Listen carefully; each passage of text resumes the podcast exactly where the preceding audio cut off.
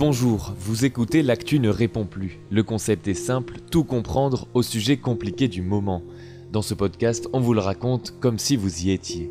Et dans cet épisode, on s'intéresse à la fuite exceptionnelle de Carlos Ghosn, l'ancien PDG de Renault-Nissan qui s'est évadé du Japon pour se rendre au Liban alors qu'il était poursuivi pour des malversations financières. Ce lundi, deux Américains qui l'avaient aidé à s'échapper du pays sont devant les juges japonais. Comment l'homme d'affaires a-t-il pu sortir du pays et que reproche-t-on à Carlos Ghosn Aujourd'hui, c'est Clara qui nous raconte cette affaire. Bonjour Clara. Bonjour. Bienvenue dans L'actu ne répond plus.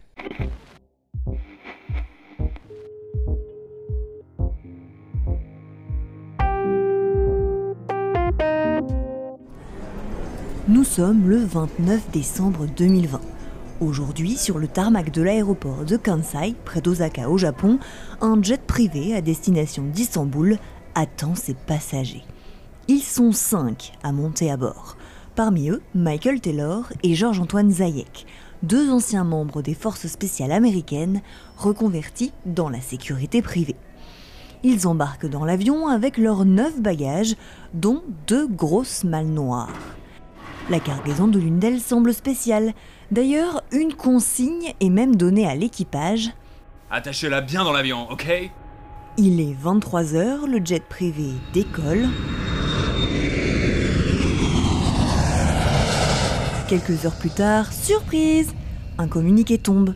Carlos Ghosn, l'ex-patron de Renault-Nissan, est au Liban. Il devrait pourtant se trouver au Japon, puisqu'il y est assigné à résidence. Carlos Ghosn a réussi à s'évader, et de manière rocambolesque, digne d'un scénario que même Hollywood n'aurait pas osé imaginer. Mais pourquoi Carlos Ghosn a-t-il dû monter une évasion à la mission impossible? Pour répondre à cette question, il faut retourner en arrière. Tout a commencé le 19 novembre 2018 sur un autre tarmac, celui de l'aéroport de Tokyo, où Carlos Ghosn est interpellé par la police japonaise. Quelques jours plus tard, il est inculpé pour dissimulation de revenus.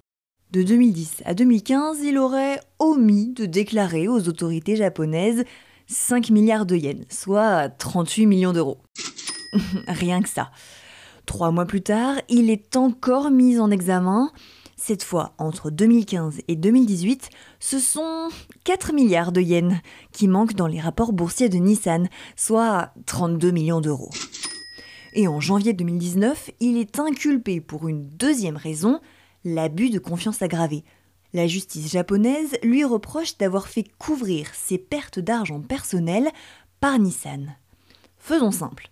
En 2008, au moment de la crise financière, Carlos Ghosn reçoit son salaire en yens, mais il gère sa fortune en dollars. Alors, il a souscrit des contrats pour convertir les yens en dollars. Mais avec la crise, certaines de ses actions ont perdu de la valeur. Sauf qu'il en a besoin. Elles servent de garantie à sa banque, qui lui demande donc environ 14 millions d'euros. En pleine crise, c'est compliqué pour Carlos Ghosn. Alors il trouve un garant, un milliardaire saoudien, Khaled Jofali.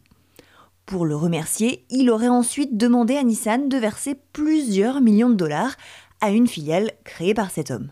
Résultat, avec cette ribambelle d'accusation au dos, Carlos Ghosn est éjecté de son siège de PDG de Nissan.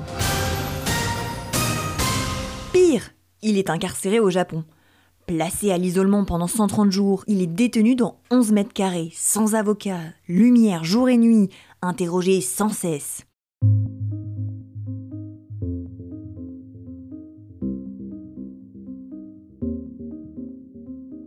Nous voilà maintenant en avril 2019.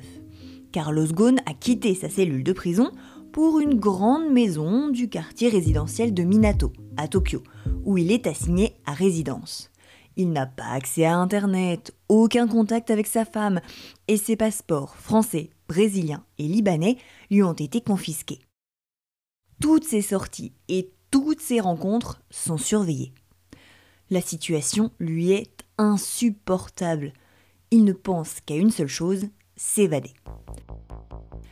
Avec l'aide, entre autres, de Michael Taylor et de Georges-Antoine Zayek, le plan de l'évasion est mis sur pied. Et rien, non rien, ne va être laissé au hasard.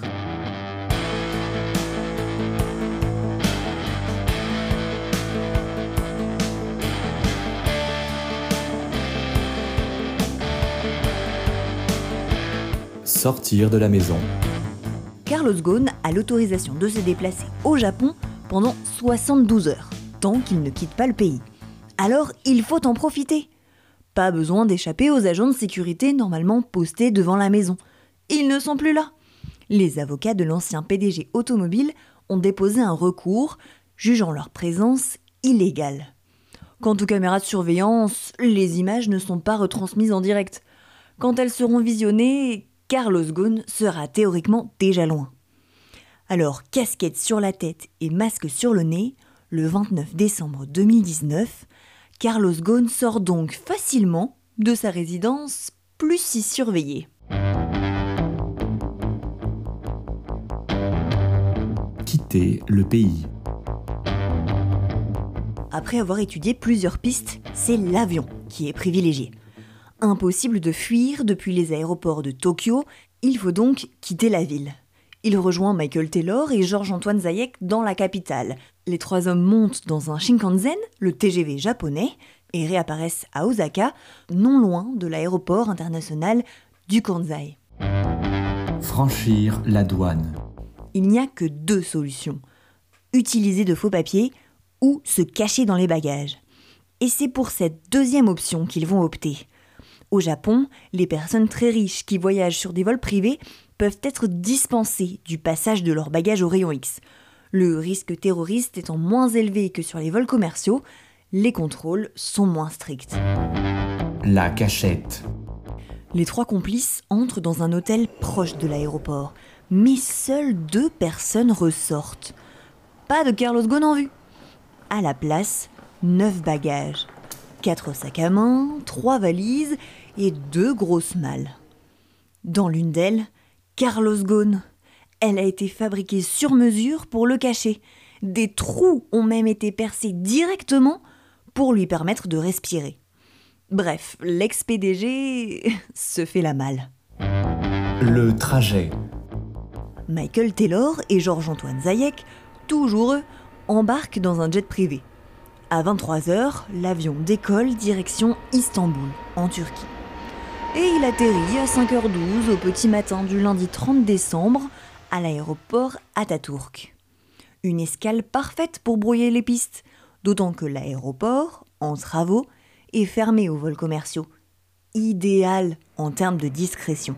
30 minutes plus tard, un second appareil décolle pour Beyrouth. Sur son registre de vol, aucune trace de Carlos Ghosn, qui a pourtant théoriquement été transféré à bord. Pas de trace non plus de ses acolytes, Michael Taylor et Georges-Antoine Zayek, qui prendront plus tard un vol commercial. À ce moment précis, au Japon, personne ne s'est encore rendu compte de la disparition du célèbre prisonnier. La destination. Après une petite heure et demie de vol, Carlos Ghosn arrive au Liban, et bien sur ses deux jambes. Une arrivée tout à fait légale, avec un passeport français et une carte d'identité libanaise. Comment les a-t-il obtenus alors que tous ces documents d'identité étaient censés être sous clé? Impossible à dire. À son arrivée à Beyrouth, Carlos Ghosn sait qu'il a gagné. Le pays n'extrade pas ses ressortissants, aucune chance qu'il soit renvoyé au Japon.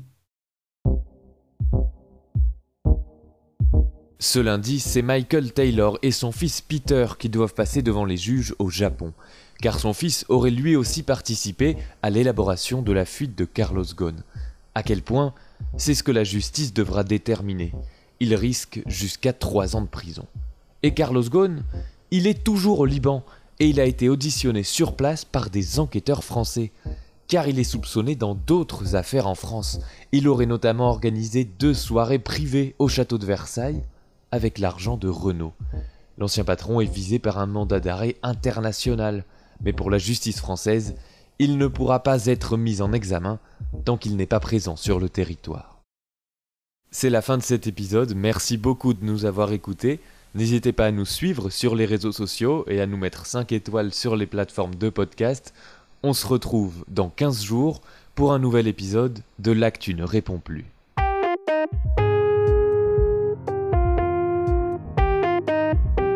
Retrouvez tous nos épisodes sur les plateformes de podcast et bien plus encore sur notre site l'actu plus.fr.